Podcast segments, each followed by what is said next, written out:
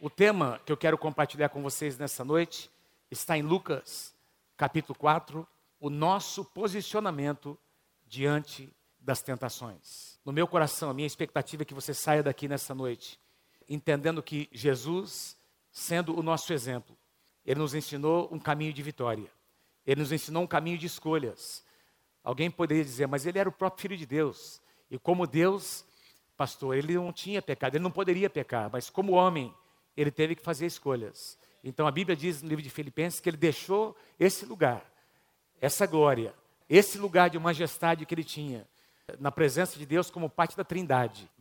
Tornou-se homem para estar entre nós, entre, entre os homens. Em figura humana, como diz em Filipenses, ele passou, ele sofreu tudo aquilo que nós sofremos. Ele vivenciou tudo aquilo que nós vivenciamos. Mas ele foi vitorioso em todas as coisas.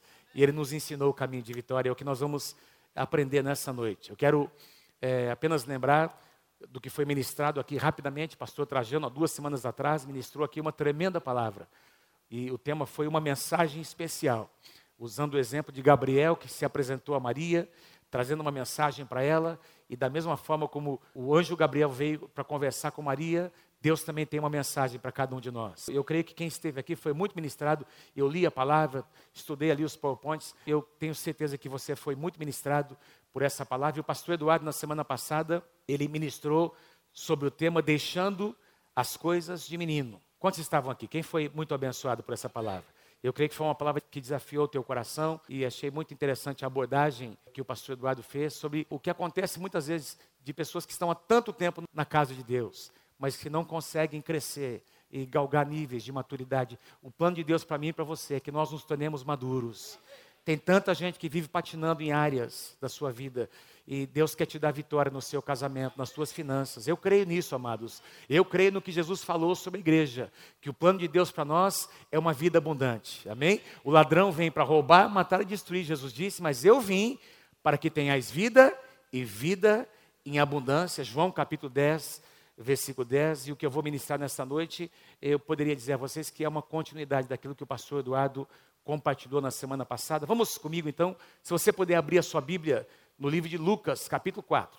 Lucas, capítulo 4, aqueles que trouxeram a sua Bíblia, você vai acompanhar comigo. A gente daqui a pouquinho vai visitar outras passagens bíblicas paralelas, mas o nosso texto principal é Lucas, capítulo 4, que conta aqui esse momento em que Jesus logo após ser batizado nas águas. Diz que ele foi enviado. Capítulo 4, versículo 1. Diz que Jesus, cheio do Espírito Santo, cheio do Espírito Santo, voltou do Jordão, onde havia sido batizado, e foi levado pelo Espírito ao deserto. Eu quero começar aqui ressaltando com vocês, antes de entrar naquilo que eu quero compartilhar, que é sobre as áreas de tentação, que Deus quer nos trazer vitória. É muito interessante essa palavra em que diz aqui que foi, Jesus foi levado pelo Espírito ao deserto, no capítulo 1 de Marcos, no versículo 12, que é um evangelho paralelo que conta o mesmo acontecimento de uma maneira diferente, Marcos cita uma palavra diferente. Ele diz que logo o Espírito Santo o impeliu, ou impeliu Jesus para o deserto. Essa palavra foi levado ou foi impelido. A tradução atualizada diz ele foi guiado. Essa palavra, meus queridos, tem uma conotação de algo que foi feito praticamente involuntariamente. Não foi algo que Jesus necessariamente quis, mas ele foi trazido, ele foi conduzido pelo Espírito. É como se Deus tivesse pego Jesus pelas mãos e dito a ele: Olha, antes de você começar o seu ministério, eu vou te levar para 40 dias em que você vai ser provado 40 dias no deserto, assim como aconteceu com Israel, que entre o Egito e a terra prometida passou pelo deserto, não era o plano de Deus não era que eles passassem por 40 anos, mas o deserto estava entre a promessa e a concretização e a terra prometida. O deserto fazia parte do processo. Jesus tinha que passar aí. E a Bíblia diz que Jesus foi impelido pelo Espírito. Diga assim comigo: Jesus foi impelido. Ele foi lançado pelo Espírito Santo para passar por essa situação. E eu quero te lembrar, você sabe disso. Muitas vezes eu e você temos passado, sim ou não, por momentos de deserto. Ou por tempos, uma estação. Deserto fala de provação, deserto fala de momentos em que nós somos provados, em que a nossa fé é provada e que nossos valores são provados. E assim como Jesus entrou no deserto e saiu em vitória, Deus quer te dar vitória também sobre as situações adversas que você tem passado. No versículo 2, nós lemos aqui, Lucas diz assim: onde lá no deserto, durante 40 dias, ele foi tentado pelo diabo. Não comeu nada durante esses dias e ao fim deles teve fome. A maior parte dos comentaristas bíblicos concordam que Jesus fez um jejum de 40 dias de coisas sólidas. Ele não comeu nada, absolutamente nada, mas ele deve ter bebido água naqueles dias, porque diz aqui que ele não comeu nada e teve fome, não diz que ele teve sede, então provavelmente foi um jejum não total, não é, mas um jejum parcial no sentido de que ele não estava, não tinha se alimentado de absolutamente nada, mas depois de 40 dias, Jesus teve fome. Vocês acham que ele tinha é coerente ele ter fome depois de 40 dias? Nós jejuamos toda quarta-feira, os pastores jejuam. Eu não sei quem aqui já teve experiência de jejuar pelo menos um dia. Levanta a mão, bem alto. Ótimo, a maioria. Quem já teve experiência de jejuar mais de um dia? Que bacana. Mais de dois dias. Mais de três dias. Está diminuindo. Eu, pessoalmente, tive uma experiência de jejuar sete dias. Quando nós estávamos lá envolvidos no ministério em Curitiba, foi um grande desafio que nós passamos. Mas nós tivemos alguns desafios na nossa vida de jejuar três dias, pelo menos. Eu vou falar para você uma coisa. Não é fácil, meu irmão. Porque o nosso corpo, ele funciona como um relógio. A gente está acostumado, tem a hora. E eu te dou um conselho: quando você estiver jejuando, não vá para o mercado fazer compra. Você vai exagerar, você vai gastar mais. Quem já jejuou sabe disso, de que tem aqueles momentos em que o organismo entra em agonia. Você imagina Jesus depois de 40 dias. Depois de 40 dias, diz que a fome bateu. Ele deve ter sentido fome antes, mas eu diria para você que foi uma fome extrema, foi um desejo assim muito forte que Jesus sentiu. 40 dias de jejum é algo que apenas nós encontramos no Antigo Testamento, apenas Moisés e Elias experimentaram um jejum como esse 40 dias. Normalmente, em períodos de jejum como esse, jejum bíblico, seja um dia, três dias, uma semana, enfim, a gente encontra muitos exemplos na palavra, 21 dias, jejuns que eram praticados de maneira diferente. O jejum sempre ele tinha essa conotação de consagração a Deus ou por uma razão específica, um tempo de intercessão, um tempo de oração, um tempo de quebrantamento, um tempo de arrependimento. Lembra de Nínive, quando Jonas foi enviado para pregar para aquela cidade, de que toda a cidade jejuou, até os animais jejuaram, se quebrantaram, se arrependeram dos seus pecados. Jejum tinha sempre essa conotação de contrição, de quebrantamento, de intercessão, de tratar com a alma. Portanto, eu quero sugerir a vocês que Deus também estava tratando com Jesus, sim ou não? Deus estava formando, Deus estava tratando, preparando Jesus para o seu ministério. Mas naquela situação de vulnerabilidade, depois de 40 dias, o diabo se apresenta para tentar o Senhor Jesus. O diabo se apresenta para tentar ao Senhor Jesus. E antes de nós entrarmos, porque foram três as tentações, eu vou falar sobre elas aqui em Lucas capítulo 4, daqui a pouquinho voltar para Lucas capítulo 4, mas nessa situação de extrema fome, o diabo se apresenta para tentar Jesus em três áreas, e eu quero daqui a pouquinho voltar para Lucas 4, mas eu quero primeiro ir com vocês com uma outra passagem paralela, Tiago capítulo 1, que fala sobre provação e tentação. Eu acho que na Bíblia nós não temos nenhuma passagem que fale tão claramente sobre essas duas coisas, na mesma passagem, no mesmo contexto. Nós encontramos passagens que falam sobre tentação, passagens que falam sobre provação, mas Tiago escreve no mesmo capítulo é uma carta que ele escreve e ele fala, ele ensina sobre essas duas situações que nós, como crentes, vamos experimentar na nossa vida. E ele diz assim no versículo 2, primeiramente falando sobre provação, sobre sermos provados. Tiago 1, na tradução NVI, versículos 2, 3 e 12. Ele diz assim: Meus irmãos, considerem motivo de grande alegria o fato de passarem por diversas provações. É difícil a gente encontrar alguém alegre passando por provações, mas Tiago diz que a gente deve se alegrar. Por quê? Pois vocês sabem que a prova da vossa fé ou da sua fé vai produzir o que? Perseverança. Então, quando nós entendemos que nós estamos passando por um período difícil, mas nós entendemos, porque temos um conceito da palavra, conhecemos a palavra como um todo, de que o nosso Deus é um Deus que não está contra nós, mas está ao nosso favor. Ele usa até mesmo as circunstâncias mais difíceis e aquelas que nós nem entendemos racionalmente para produzir alguma coisa em nós, quando nós entendemos que todas as coisas cooperam para o nosso bem, então nós nos alegramos pela fé. Então perseverança é gerada em nós. É gerado algo que nós não tínhamos antes. E nós, então vamos, nós sabemos que vamos sair, ainda que nós não, às vezes não tenhamos, ainda não estejamos vendo o final daquela situação ou uma solução, mas nós temos a certeza de que Deus está conosco e de que nós vamos sair do outro lado mais fortes do que nós entramos. Quem pode dizer amém? Essa é a perspectiva de uma aprovação. A aprovação que Deus permite sobre nós, sempre é para nos tornar pessoas mais fortes. Pois vocês sabem que a prova da sua fé produz o quê? Perseverança. Fala assim para quem está pertinho de você. Deus quer te ensinar a ser uma pessoa perseverante. Diga lá. Deus quer te ensinar a ser uma pessoa perseverante. Fale assim para ele, para persevera, meu irmão, persevera. Fica firme. Versículo 12.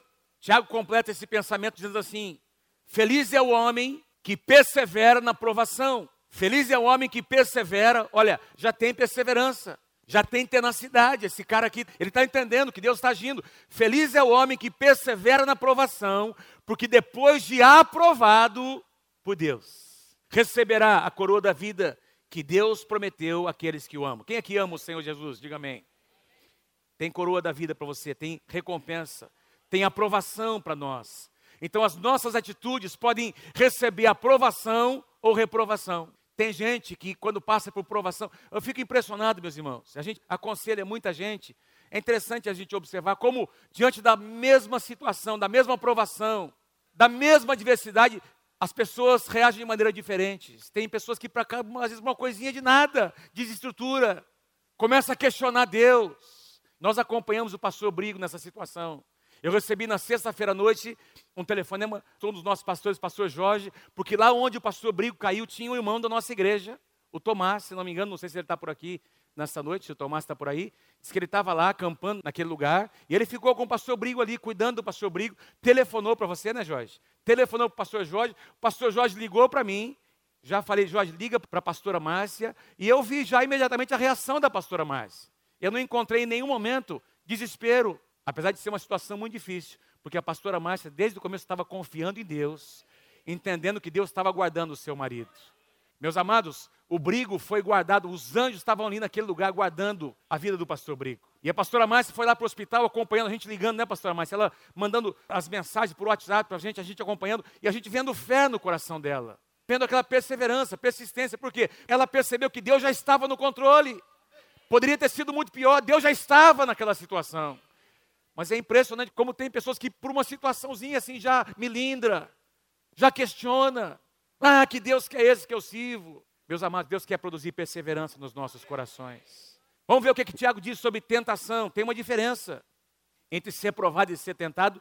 E agora Tiago diz aqui, nos versículos 13 e 14, ele explica, ele fala agora sobre tentação. Ele diz assim: quando alguém for tentado, não é mais provado agora, quando alguém for tentado, jamais deverá dizer, estou sendo tentado por Deus, pois Deus não pode ser tentado pelo mal, e a ninguém tenta. Cada um, porém, é tentado pela própria cobiça, pela sua alma, pela sua carne, pelas suas vontades, sendo por essa arrastado e seduzido, se ele não se posicionar. E você vai perceber, depois eu não vou ler aqui, mas se você ler na sua casa, ele vai falando da sequência, das decisões que são feitas depois da tentação, que vai gerar o pecado e depois a morte. Consequências terríveis. Mas então, Tiago faz uma colocação muito clara, ele separa o que é provação e o que é tentação. Diga assim comigo: provação, tentação. Presta atenção na palavra ali, tentado. Diga assim, tentado. Diga assim, tentado. É ou não é verdade que todos nós somos tentados? Talvez você passou por isso essa semana. Deixa eu mostrar para você algo interessante que eu estava ontem preparando eu gosto de estudar as palavras. Eu não estou aqui fazendo, não quero prolongar muito, mas eu gosto de estudar o sentido das palavras, porque o Novo Testamento foi escrito originalmente em grego. E ao ser traduzido para o português, para a língua portuguesa, muitas palavras portuguesas não conseguem expressar o que as palavras no grego de fato queriam dizer. Então, é interessante, eu cheguei a uma conclusão. A palavra provar, ou provações, ou ali ser tentado, vem da mesma raiz dessa palavra grega ali, peirasmos. A palavra tentado você pode ver que é uma palavra bem parecida, que é uma raiz. Se eu colocasse ali tentação no grego, provações e tentações vêm da mesma palavra grega, mas ela pode ter significados diferentes. E eu consegui encontrar nos dicionários bíblicos pelo menos três significados que eu coloquei aqui. O primeiro deles, dessas duas palavrinhas, é uma adversidade, provação ou até tentação. Aliás, no caso, provação é uma adversidade ou prova, dependendo da circunstância, ela é traduzida de uma forma. Ela é aplicada de uma forma. Então, ela pode ser traduzida como uma adversidade ou uma prova, provação. Por exemplo, quando os nossos filhos, você que estudou aqui, você que está estudando jovem, adolescente que está aqui, você vai para a escola E para que você galgue níveis, passe de um ano para outro, tem as provas. Para você fazer um curso de mestrado, pós-graduação, você vai passar por provas, você vai passar por avaliações. Esse é o sentido de ser provado, uma diversidade, uma prova, para que você sempre vá para um nível maior. Pastor Eduardo ministrou sobre é, ir para a maturidade. Deus quer nos levar para a maturidade, para níveis cada vez maiores nele. Quem está comigo aí, diga amém. Uma das formas que Deus usa, tem muitas, uma delas é quando nós passamos por adversidade e temos atitude correta, nós saímos mais maduros, nós saímos aprovados, passamos por uma prova e somos aprovados. Um segundo significado, ser examinado. Por exemplo, eu citei aqui de manhã, eu, algumas semanas atrás, eu e o pastor Luiz visitamos a empresa de um dos nossos irmãos aqui da igreja, o irmão Luiz Mozaquato, é um empresário, tem uma empresa em Apucarana muito próspera, ele é sócio de uma outra pessoa. Nós fomos lá visitar, orar pela empresa, e nós vimos ali diversas peças e equipamentos são fabricados, e nós fomos lá visitar o setor de controle de qualidade. Quando você compra um equipamento, por exemplo, você vê ali, normalmente tem ali uma, um selinho escrito controle de qualidade, a data, porque aquele equipamento passou, depois da linha de montagem, por um setor onde ele foi examinado. Esse é um sentido da palavra também ser provado, ser examinado. E aqui entra um pouco da questão da palavra tentação, porque quando nós somos tentados, o meu caráter e o seu caráter estão sendo examinados. Quando nós passamos por uma provação, uma situação, e eu aqui quero até estender um pouco mais, quando eu falo de tentação, é aquilo que acontece quando você está longe das pessoas que você conhece. Às vezes você não tem o seu pastor, o seu líder, a sua esposa, o seu marido. Tentação acontece quando você está sozinho em algum lugar e você sente a vontade, o desejo de alguma coisa e você tem que fazer uma escolha. O seu coração, o seu caráter está sendo examinado. Amém? Esse é o sentido. Um terceiro significado ou sentido da palavra dessas palavrinhas aqui é ensaiar no sentido de testar. Eu sou formado em engenharia mecânica, trabalhei seis anos como engenheiro numa empresa lá em Curitiba antes de entrar no ministério. E na empresa onde eu trabalhava como engenheiro, nós fazíamos testes, ensaios de tração, de compressão, de torção em algumas peças, para testar a maleabilidade, a dureza desses materiais. Por exemplo, um asfalto, quando essas vigas que são feitas nos viadutos, todo esse material, eles passam, empresas sérias fazem testes, fazem ensaios para verificar a dureza daquele material, a maleabilidade daquele material, a capacidade de suportar impactos daquele material. Tudo isso tem a ver com ser testado, tem a ver com essas palavrinhas. Quando eu e você somos provados, nós somos testados, nosso coração está sendo testado. Amém, gente? Importante a gente entender esses conceitos. E, e eu coloquei aqui, então, para a gente conseguir definir em palavras o que é, então, para a gente conseguir diferenciar o que é uma tentação, o que é uma provação e o que é uma tentação. E eu gostaria de convidar você a ler comigo, lá em cima, o que é uma provação. Leia comigo, vamos lá, um, dois, três, vamos lá. A provação é e tem como propósito nos. É bem simples. Para que serve a aprovação? É o que Deus permite, uma adversidade, uma situação que Deus permite e tem um propósito: nos levar a um nível maior de maturidade. Em contrapartida, a tentação, o que é? A tentação, leia comigo, é lançada por Satanás e tem como propósito nos enfraquecer e nos conduzir à derrota. É interessante como o diabo age. Ele prepara uma situação, ou ele de repente encontra uma brecha, um desejo, um sentimento, um negócio mal resolvido no coração, e aquela é a brecha que ele tem para nos levar, para nos levar um, a um lugar de derrota. Apetites, desejos, sentimentos, uma vontade que não foi tratada por Deus, e de repente o diabo usa aquilo. É por isso que nós lemos lá em Tiago que cada um é tentado pela sua própria cobiça. Tem alguma coisa aqui dentro da nossa alma. Meus queridos, nós temos uma alma caída. Vou falar de novo, nós temos uma alma caída. E eu e você, tem um texto que Paulo diz assim: aquele que pensa estar em pé, cuide para que não caia. Ele não diz aquele que está em pé, aquele que pensa que é alguma coisa que está em pé, cuide que não caia. Por quê? Porque nós temos uma natureza e se eu e você começarmos a fazer algumas concessões, nós vamos cair. Você nunca pode andar perto demais do abismo. Eu vou mostrar como eu tenho habilidade de andar perto. Não, anda bem longe, que você não vai cair no abismo. Mas eu sou bom demais, eu consigo. Não, ninguém é tão bom. Jesus não brincou com seus sentimentos, Jesus não brincou com seus apetites. Ele deu respostas, como a gente vai ver daqui a pouquinho, muito claras para Satanás. José foi vencedor, queridos. Ele foi provado por Deus e tentado por Satanás, mas ele saiu correndo daquele palácio aquele dia, daquela mulher que se apresentou nua perante ele, porque ele se preparou antes para a tentação. E ele não fez concessões. Um adultério não começa, ou não acontece só na cama, começa com uma conversa fiada, um olhar indevido, um acesso à internet. Vocês estão comigo aí, sim ou não? Então, começa muito antes. Então, pequenas concessões. A pessoa brinca com coisa séria e ela sai machucada. O livro de Provérbios diz: Poderá alguém pisar sobre brasa sem que os seus pés se queimem? Não, vão queimar. Louvado seja o nome do Senhor. Deus quer nos dar vitória sobre as tentações. O apóstolo João relaciona três tipos. A gente já vai voltar para Lucas capítulo 4, mas se a gente fosse assim tentar identificar quais são biblicamente os tipos de tentação ou tentações que nós podemos enfrentar na nossa vida, nós encontramos uma resposta aqui no livro de João, uma das cartas que o apóstolo João escreve, a primeira carta de João, no capítulo 2, versículos 15 e 16, onde ele diz assim: Não amem o mundo e nem o que nele há. Se alguém amar o mundo, o amor do Pai não está nele. E aqui ele fala o que é mais importante: pois tudo que há no mundo, a cobiça da carne, a cobiça dos olhos, e a ostentação dos bens não provém do Pai, mas de Deus. A tradução atualizada, eu li aqui a tradução NVI, atualizada diz a concupiscência da carne, a concupiscência dos olhos e a soberba da vida, três tipos de áreas. E eu queria traduzir isso aqui numa linguagem um pouco mais simples. A cobiça da carne tem a ver com os desejos de uma alma caída. Esses desejos, muitas vezes, podem ser lícitos ou ilícitos. Podem ser desejos até reais, mas que podem ser satisfeitos de forma ilícita. Desejos da carne. Cobiça dos olhos tem a ver com poder. Lembra de Eva?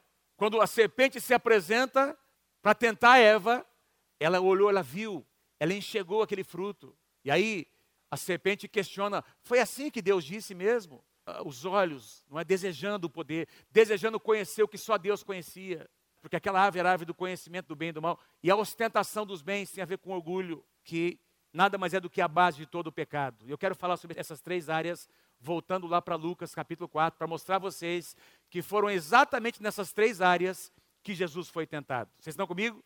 Exatamente nessas três áreas, Jesus foi tentado. A primeira delas, os desejos da carne, que podem ser ilícitos ou não. O desejo em si, às vezes não é ilícito, mas pode ser satisfeito de uma forma ilícita. Eu quero ler com vocês o versículo 3. Olha o que diz aqui, Lucas capítulo 4, versículo 3. O diabo lhe disse: Se você é filho de Deus, manda que essa pedra se transforme em pão. Lembra que Jesus está faminto, ele está enfraquecido. Depois de 40 dias, essa era a área de vulnerabilidade de Jesus. Presta atenção, queridos. Você vai ser tentado na sua área de vulnerabilidade, que pode não ser a minha. Amém? Então nós temos irmãos e irmãs aqui. Alguns de vocês, por exemplo, tiveram problema sério com bebida alcoólica, com drogas. Eu não sou melhor que você, mas eu não tive esse problema. Pela graça de Deus, pelo lar onde eu nasci, não foi um problema que eu tive. Não é um problema para mim passar perto de um lugar ou ver ou sentir um desejo, porque eu não experimentei isso, mas para algumas pessoas, passar perto de um bar, perto de lugares onde ele cheirava cocaína ou se encontrava com seus amigos, tem alguma coisa que acontece aqui dentro. São áreas de vulnerabilidade que cada um de nós temos. Jesus estava vulnerável naquela área, ele estava faminto. E aí Satanás diz: Você está com fome? Olha, tem aqui algumas pedras, transforme-as em pão. Queridos, lá no final dessa passagem, os anjos se apresentaram para servir Jesus. Deus tinha um banquete para o Senhor Jesus. Deus já tinha provisão para ele. Mas o que o diabo queria é que um desejo legítimo fosse satisfeito de uma forma ilícita. Dá para entender? A fome era legítima e há desejos que são legítimos. A fome era legítima de um homem de carne e osso como Jesus, como nós, mas a forma, a maneira de saciar aquele desejo era uma proposta ilícita de Satanás. Se você é, quem é que disse que Jesus tinha que provar para o diabo? Jesus sabia exatamente quem ele era. Você sabe quem você é? Você sabe quem você é em Deus? Sabe, você não precisa provar nada para ninguém. Tem gente caindo em pecado, tem gente fazendo concessões porque está tentando provar para os amigos, coisa que ele não é. Você não precisa provar nada para ninguém. Você é o que você é em Deus. Você é o que a palavra de Deus diz que você é. Ah, se você é o filho de Deus, transforma essas pedras em pães. Eu escrevi uma frase aqui que eu quero ler para vocês. Eu não coloquei aqui, mas apenas ouça. Necessidades legítimas podem se tornar desejos incontroláveis e nos levar a praticar coisas de maneira irresponsável. Vou repetir, diga assim comigo: necessidades legítimas podem se tornar desejos incontroláveis. Até aí tudo bem? Necessidades legítimas podem se tornar desejos incontroláveis. Agora diga assim comigo: e nos levar a praticar coisas de maneira irresponsável. Deus nos fez com necessidades, mas tem a maneira certa de satisfazer. Deus fez o sexo para o casamento. Vou dizer de novo: Deus fez o sexo para ser desfrutado somente dentro do casamento. Fora disso é pecado. Davi, certa ocasião, um homem casado, um homem de Deus, guerreiro do Senhor, um rei que estava sendo abençoado por Deus, de repente está lá ocioso no palácio. E a Bíblia diz que enquanto os outros reis estavam em guerra, ele deveria estar guerreando com o seu exército, estava ocioso, passeando pelo terraço do palácio. De repente, os seus olhos veem uma mulher se banhando. Tentação. Até aí tudo bem. Ser tentado não é pecado em si. O ser tentado em si. O que você faz ao ser tentado vai determinar se você vai pecar ou não. O que é que Davi faz? Ao invés de chamar alguém, um amigo, um profeta, ao invés de chamar alguém que poderia ajudá-lo, ele chama quem? Ele chama um cúmplice. Ele chama alguém que não poderia confrontá-lo. Traz essa mulher para mim. E a Bíblia diz que ele toma aquela mulher, ele vai para a cama, ele adultera com Batseba, e todo o restante da história você conhece, vai dar, finalizar num assassinato, o marido dessa mulher é morta, uma situação terrível, e alguém poderia dizer, pastor, Davi se arrependeu, Davi era um homem segundo o coração de Deus, ele se arrependeu e foi, se arrependeu e foi perdoado por Deus, sim, ele foi perdoado por Deus, mas e as consequências? Está lá na Bíblia, por gerações, o reino de Davi nunca mais foi o mesmo, porque ele tinha uma necessidade legítima, que foi satisfeita de uma forma ilícita. Quem pode dizer amém? Qual foi a resposta de Jesus? Está escrito. Está escrito. Está escrito. A nossa luta não é contra carne e sangue, não é na nossa força. É na força que a palavra de Deus nos dá. Está escrito: nem só de pão viverá o homem. Jesus responde com base na palavra. A segunda área de tentação. Vamos lá comigo. Capítulo 4 de Lucas, versículo 5. Na área de poder. O poder no sentido do status, o poder que pode ser usado para manipulação. Versículo 5 diz assim: O diabo levou Jesus a um lugar alto e mostrou a ele, num relance, todos os reinos do mundo. Presta atenção nessa frase, diga assim comigo: num relance. Mais uma vez, num relance, todos os reinos do mundo. Mas, pastor, como é que isso aconteceu? Como assim? Jesus viu todos os reinos. Foi uma visão. Jesus teve uma visão dos reinos. O ministério de Jesus, no sentido geográfico, nunca foi muito longe. Por exemplo, o apóstolo Paulo foi muito mais longe que Jesus. Jesus permaneceu ali, naquela região da Galileia, da Judéia, Samaria. Geograficamente, ele nunca foi muito longe, fisicamente. Mas ele agora, em visão, ele tem essa visão. O diabo mostra para ele, conversa com ele sobre as nações. Presta atenção em algo. A nação de Israel, durante a sua trajetória, desde o Antigo Testamento até o Novo Testamento, meus queridos, foi oprimida, foi dominada por diversos impérios: o império da Babilônia, o império persa, o império grego, e nos dias de Jesus, o império que dominava era o império romano. Sim ou não? O império romano governava. E aí, né, com César e etc e tal, a Bíblia diz em João capítulo 1 que Jesus foi rejeitado pelos judeus. Por que, que ele foi rejeitado? Ele veio para o que era seu, mas os seus não receberam. Por que, que os seus, os judeus, não receberam? Porque eles queriam um Messias, esperavam um Messias como um homem político, como um homem que viria como um libertador para tirá-los, para libertá-los do império, da opressão do império romano. E aí Satanás vem para dizer a Jesus: tem aqui todos os impérios, tem essas nações, os reinos deste mundo. E no versículo 6 ele diz: E eu vou te dar autoridade sobre todos eles, e vou te dar também o esplendor, o poder, a glória, porque me foram dados e eu posso dá-los a quem eu quiser. Eu tenho comentado isso aqui. Por que, que o diabo disse que esse poder foi dado? Lá no jardim do Éden, Adão e Eva entregaram para Satanás o domínio que Deus tinha entregue nas mãos dele, para ser o representante de Deus na terra. Adão e Eva entregaram nas mãos de, de Satanás. E é por isso que a Bíblia diz que Satanás é o príncipe deste mundo. E ele estava agora oferecendo algo para Jesus, mais uma vez, oferecendo um atalho. Você pode dominar, você pode ser honrado, você pode ter poder, muito poder, você pode satisfazer as expectativas dos judeus dessa forma ilícita. É mais rápido, é mais rápido. Vamos dar um jeitinho aqui. Eu quero dizer para vocês uma coisa: que como homem, o coração de Jesus estava sendo testado. As motivações mais íntimas do coração de Jesus, meus queridos, estavam sendo tentadas. Sabe, deixa eu dizer uma coisa. Eu creio que Deus quer prosperar a tua vida. Eu creio. Quem crê que Deus quer nos prosperar? A pergunta que eu e você precisamos responder é por que, que eu quero? Por que, que nós queremos prosperar? Se Deus nos abençoar, o que é que nós vamos fazer com essa bênção? Se Deus colocar você no lugar de autoridade, de poder, de influência, o que é que você vai fazer com essa autoridade, com esse poder que vai chegar às suas mãos? Tem gente que estraga tudo quando Deus abre uma porta, porque não está preparado para ser honrado. Tem gente que não está preparado para receber honra. Tem gente que não está preparado para ser colocado por Deus no lugar de influência, de poder, meus queridos. Deus tratou com José durante 13, 14 anos, para que quando ele subisse ao trono, ele pudesse governar debaixo da unção e da graça de Deus. Quando os seus irmãos vieram e ele pôde se apresentar aos seus irmãos e o pai Jacó morreu, ele teria condições de usar o poder que ele tinha para se vingar dos seus irmãos, mas ele usou o poder para abençoar os seus irmãos. E o diabo estava propondo para Jesus poder, mas não do jeito certo. Louvado seja o nome do Senhor. Vamos ver a resposta de Jesus, versículo 7. O diabo diz assim: aliás, ele continua dizendo: se você me adorar, tudo isso aqui vai ser seu. Vamos fazer uma troca. Você me dá adoração. E essa palavra aqui, se você me adorar, literalmente no grego significa: se você se curvar e lamber a minha mão como um cão lambe a mão do seu dono, eu vou te dar esse poder, eu vou te dar esse esplendor. Tinha um preço, porque um poder ilícito tem um preço. Nós estamos vendo no Brasil isso acontecer. Então, se você me adorar, tudo isso aqui será seu.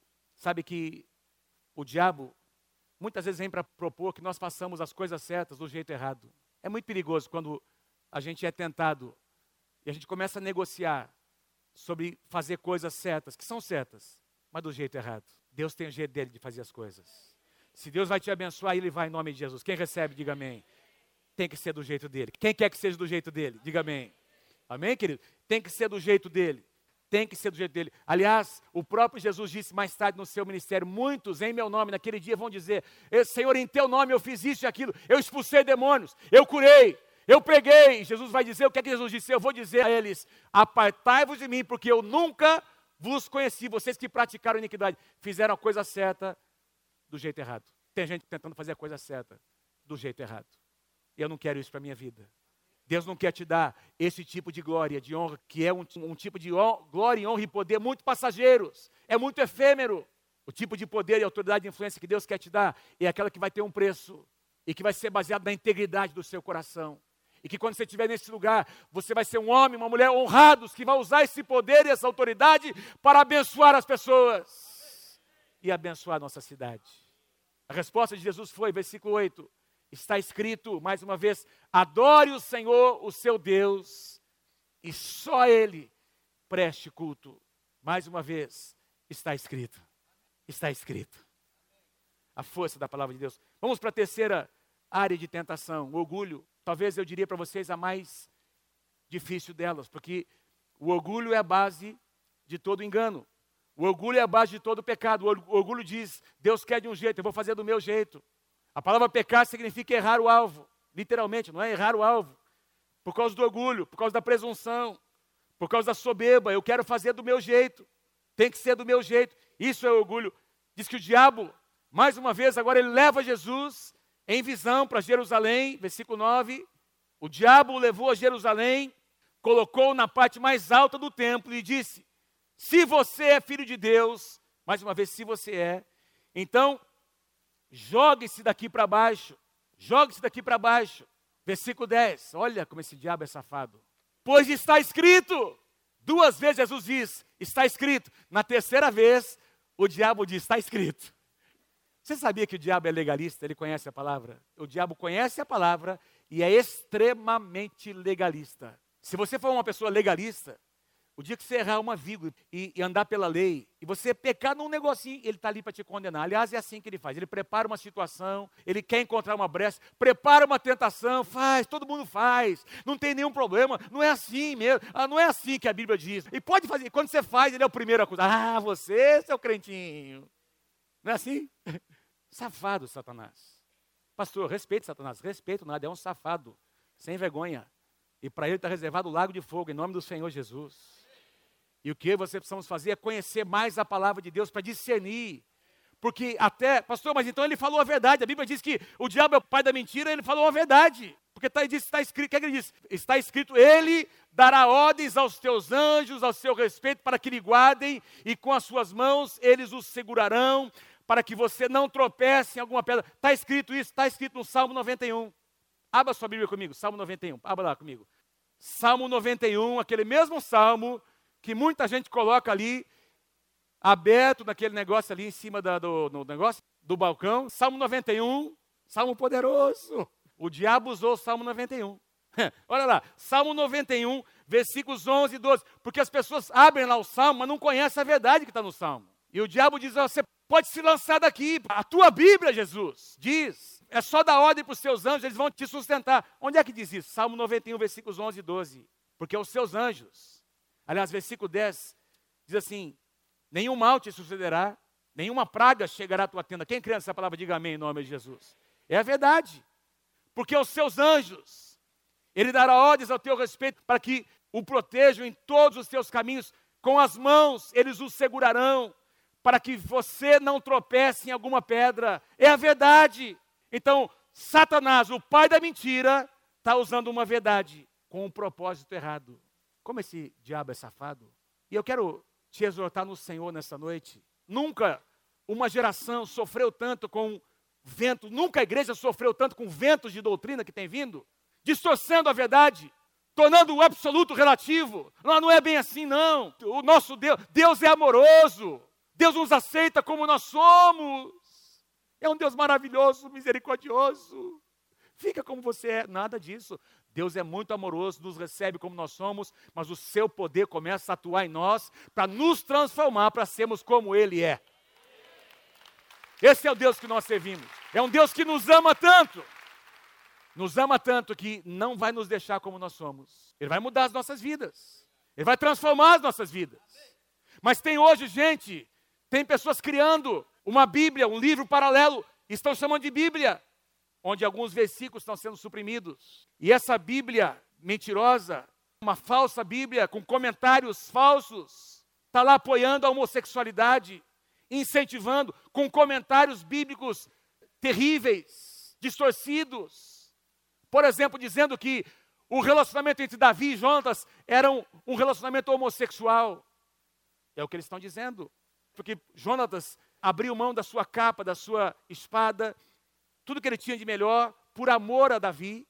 E porque no dia da morte de Jonas, Davi declarou que o amor que ele sentia por Jonas era maior do que o amor que ele sentia por mulheres. Está aí, olha lá. Então eles eram amantes. É o que eles estão dizendo nessa Bíblia, que está sendo usada em igrejas de homossexuais com pseudo-pastores, que se chama, se diz pastor, distorcendo a palavra. E a Bíblia diz: ai daqueles que ao mal chamam bem e ao bem mal que torna o amargo doce, o doce amargo. Inversão de valores, redefinição de termos. E o diabo usa uma passagem bíblica com uma intenção errada. Meu irmão, eu e você precisamos conhecer a palavra de Deus. A letra mata, o espírito vivifica. Nós precisamos conhecer o que está atrás da palavra. O que é que Deus quis dizer com o que ele disse? E aí Jesus confronta.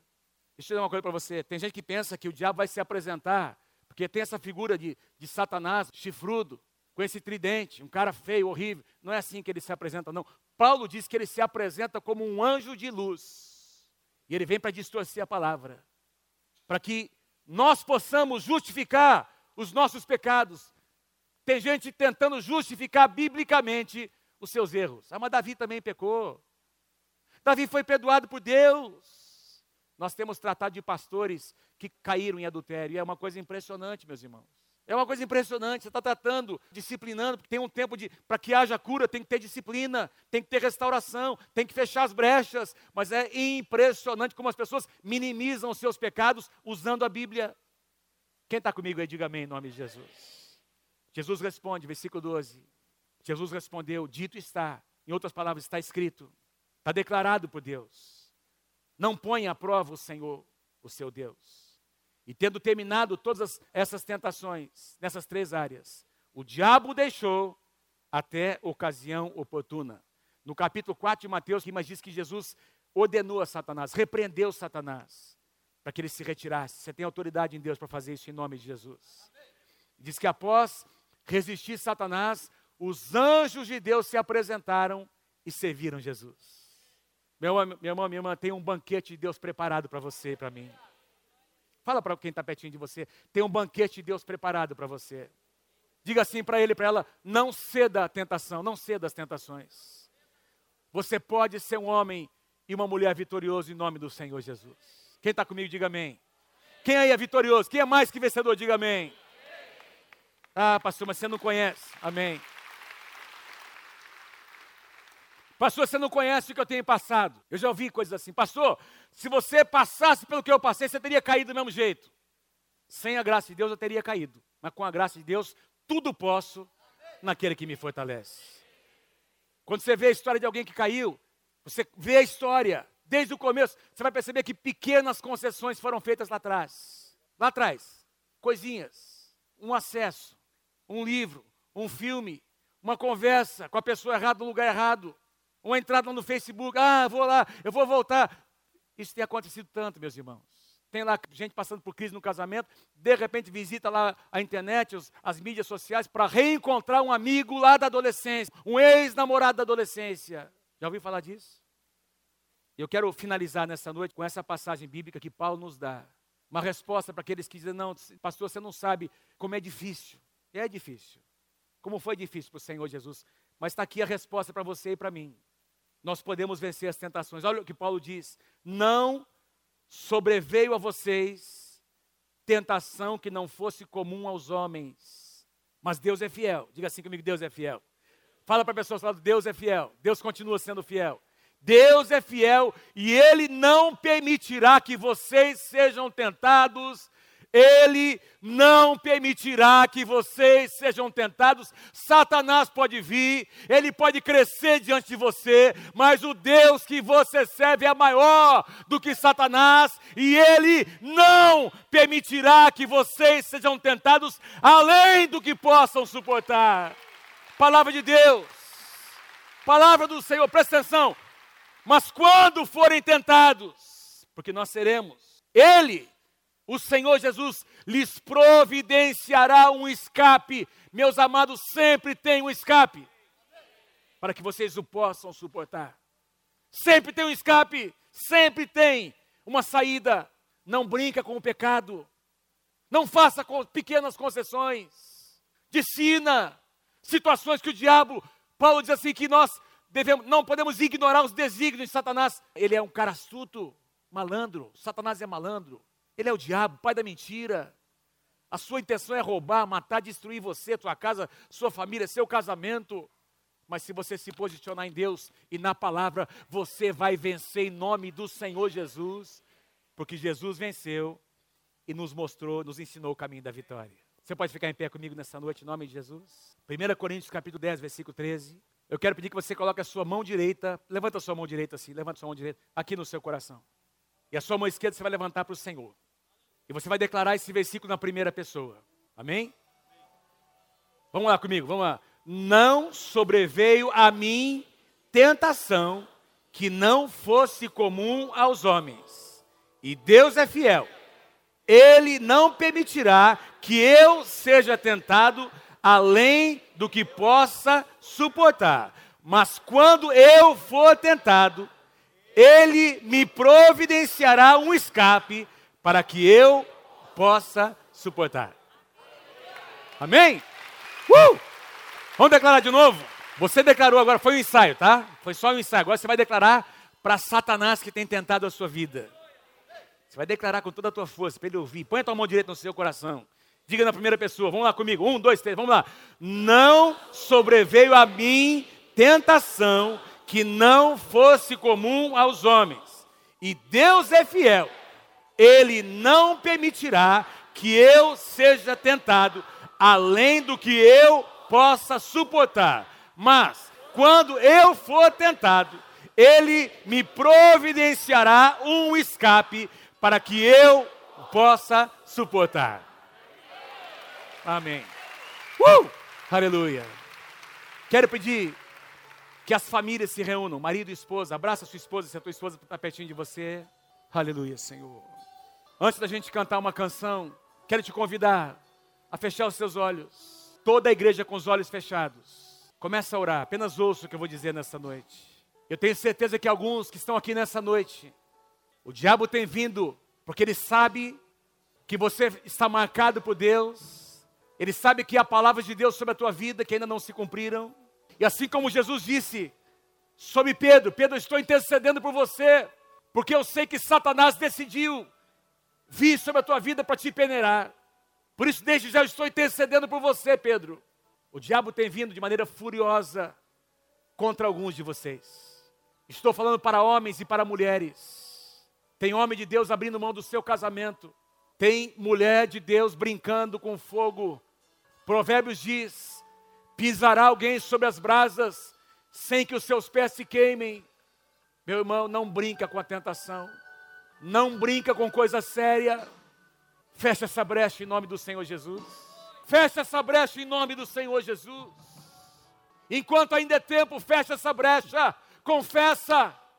Abre o teu coração para o Senhor. E se por acaso você caiu, você disse coisas, praticou coisas ilícitas, derrama o teu coração diante do Senhor, porque nessa noite tem perdão para você.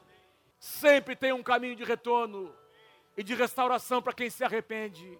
Mas eu estou aqui para dizer para você, meu querido e minha querida, que você pode sair daqui nessa noite andando como um vencedor, uma vencedora, sem culpa no seu coração. Senhor, eu oro pela tua igreja aqui nessa noite reunida, Senhor. Pai, tu nos trouxeste para este lugar nessa noite com um propósito, Senhor, para nós avaliarmos o nosso coração. E tu sabes que eu tenho muito temor no meu coração nessa noite, Senhor. E eu falo como homem, nós estamos aqui os pastores, como homens e mulheres que também passam, Senhor, que sofrem e que enfrentam isso todos os dias. Dá-nos força, Senhor. Capacita-nos, Senhor. Capacita-nos, Senhor, para discernir as artimanhas de Satanás. Capacita-nos, Senhor, para sermos uma igreja vitoriosa nesses dias, em que a tua palavra está sendo questionada, Senhor em que aquilo que é absoluto está sendo questionado. Que a tua igreja se levante santa, Senhor, em nome do Senhor Jesus. Traz cura aos corações nessa noite, Senhor. Pai, traz cura, traz restauração aos casamentos. Pai, que as brechas sejam fechadas. E nós queremos declarar em nome de Jesus que Satanás será envergonhado, Senhor, nas nossas vidas, nos nossos casamentos nas nossas famílias, Senhor. Satanás será envergonhado, Pai. Nós vamos honrar o Teu nome. E nós vamos agir em vitória, Pai. É o que nós te pedimos, Senhor. Haja cura na tua casa. Em nome do Senhor Jesus. Em nome do Senhor Jesus. Todo o povo de Deus diga amém. Amém. Aleluia.